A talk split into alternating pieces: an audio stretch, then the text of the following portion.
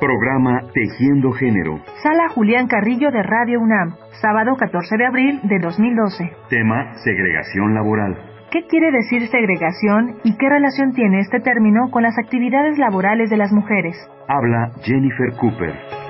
Quiere decir separar, apartar, excluir, ¿no?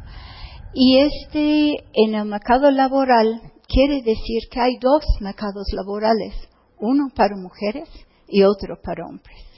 Y rara vez hombres y mujeres realicemos las mismas ocupaciones.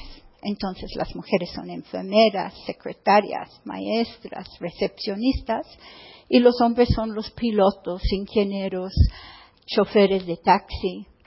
Y entonces el problema es que esa separación no importaría si estuviéramos separados y iguales. El problema es que el mercado laboral para las mujeres tiene condiciones laborales distintas, una valorización distinta, en otras palabras, el salario normalmente es menor que las ocupaciones masculinas. Entonces, tenemos que las maestras de primaria, cuidando 40 niños en un salón, están ganando menos que el señor que está cuidando 40 carros en el estacionamiento afuera del salón.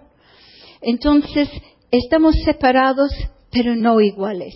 Entonces, esa separación nos permite o permite a los patrones y las instituciones perpetuar el hecho que hombres y mujeres y el mito que hombres y mujeres no podemos realizar las mismas tareas y ocupaciones.